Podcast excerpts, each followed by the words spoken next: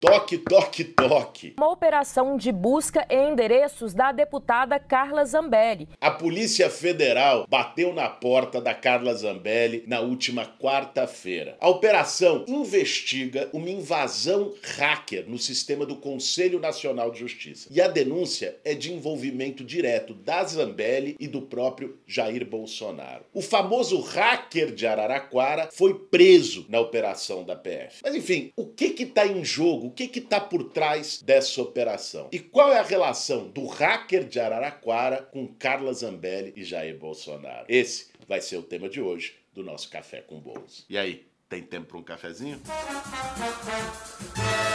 Para fazer um bom café, meu bem. Antes da gente seguir para o tema, quero pedir para você que aproveita, se inscreve no nosso canal aí no YouTube para você acompanhar direto, em tempo real, todos os episódios do Café com Bolos. Vamos lá. O Walter Delgatti Neto, o hacker da Vaza Jato, que depois foi trabalhar com bolsonaristas, foi preso na quarta-feira na operação da Polícia Federal. A PF também fez busca e apreensão em vários outros endereços, incluindo o gabinete da deputada Carla Zambelli. O que, que, a polícia apurou foi que entre os dias 4 e 6 de janeiro desse ano teve uma invasão hacker no Banco Nacional de Mandados de Prisão, que é administrado pelo Conselho Nacional de Justiça, e incluíram 11 mandados de prisão falsos, inclusive para o ministro Alexandre de Moraes. O Delgatti foi apontado como o autor dessa invasão hacker. No seu depoimento para a Polícia Federal e para a Procuradoria-Geral da República, o Delgatti disse que foi procurado pela Carla Zambelli em setembro setembro do ano passado, quando ela era candidata a deputada federal, e que ela pediu para que ele ficasse à disposição para prestar serviços. O contrato que ele fez com ela resultou, meses depois, na invasão hacker do CNJ a mando da deputada. De acordo com o depoimento, a Zambelli pediu que ele invadisse ou o sistema das urnas eletrônicas ou do CNJ para demonstrar fragilidade, para reforçar a tese bolsonarista de que a urna eletrônica não funcionava, que tinha fraude e por aí vai. Mais do que isso, e aí é que o buraco fica mais embaixo. O Delgatti disse que se encontrou com o próprio Jair Bolsonaro num restaurante na rodovia dos Bandeirantes aqui em São Paulo, depois de um primeiro encontro em Brasília, onde o ex-presidente teria pedido expressamente para ele que invadisse o sistema da urna eletrônica.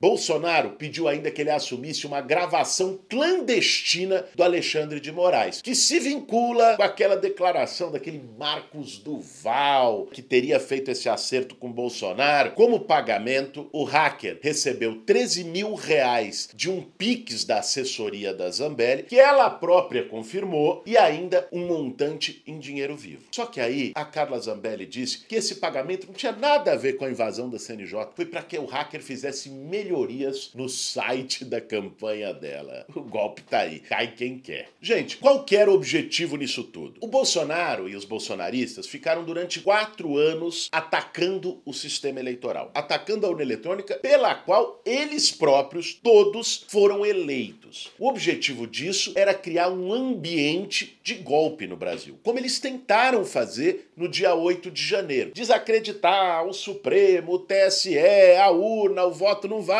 para a partir daí eles mobilizarem a turma para o golpe. Ao que tudo indica, essa atuação do hacker foi um elemento para criar de maneira falsa uma prova da ineficácia da urna eletrônica. Ah, se o hacker de Araraquara pode invadir a urna, então ela não é inviolável, então a urna não é segura, então, portanto, anulem as eleições. Stop the count! Como dizia o Donald Trump, amicíssimo do Bolsonaro, quando se trata de tramas golpistas. Aliás, essa é uma questão impressionante. Tudo que envolve a família Bolsonaro e essa turma Zambelli, esse pessoal todo, parece filme de máfia, essa coisa de encontro clandestino lá no, no, restaurante da rodovia Bandeirantes. É um contrato que era para que ninguém acredita, gente. Para manter o site da campanha, você vai contratar o hacker de Araraquara? Ô, Zambelli, conta outra. A gente vê que é, é uma trama meio mal ajambrada, mas que no fim do dia tinha um objetivo extremamente perigoso, que era o objetivo de dar um golpe de Estado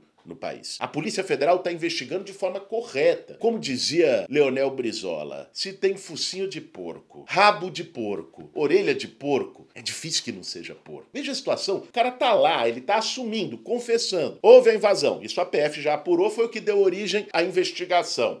Mandado de prisão contra o Alexandre de Moraes, falso. Os caras ainda deixam a digital ali, é evidente. Aí o cara foi contratado pela Zambelli, tem piques dela pagando o cara. Aliás, tinha vídeo, foto dela com ele que apareceu nas eleições e tudo mais. Aí ele relata o encontro com o Bolsonaro. Eu imagino que esse restaurante tem a câmera de segurança. Vamos verificar se esse encontro aconteceu ou não. Ninguém aqui está defendendo linchamento. Tem que ter o devido processo legal, o amplo direito de defesa, tudo que as liberdades constitucionais garantem. Agora, se ficar comprovado o envolvimento da Zambelli e pior ainda, do ex-presidente da República, do Bolsonaro, numa invasão ilegal do sistema do CNJ ou em tentativa de invadir o sistema da urna eletrônica, aí, pessoal, não tem jeito, é cadeia, é papuda. Aliás, no caso da Carla Zambelli, já passou da hora. É impressionante como ela consegue ainda ficar como deputada. Essa mulher, durante a eleição do ano passado, saiu com uma arma, filmado, atrás de um homem negro, porque ele discordou dela, provocou ela. Se toda vez que alguém me provocasse na rua, que um bolsonarista me xingasse, me ofendesse, eu fizesse a mesma coisa, não dá, né? Ela saiu com uma arma na mão, ameaçando a pessoa. E ela tá como deputada federal. Aliás, Aliás, o que, que a Zambelli já aprovou como deputada federal? Qual é a produção legislativa da Carla Zambelli em cinco anos de mandato? E além disso, com envolvimento direto com várias denúncias de crime, e essa é mais uma. Que a investigação da Polícia Federal vá a fundo, sem nenhum tipo de anistia, que se recolham todas as provas. E se de fato Zambelli e o Bolsonaro, se utilizando do famoso hacker de Araraquara, atuaram para criar uma prova falsa para golpe, aí, meus caros, ou é prisão ou é a desmoralização da democracia. Esse foi mais um Café com Gols.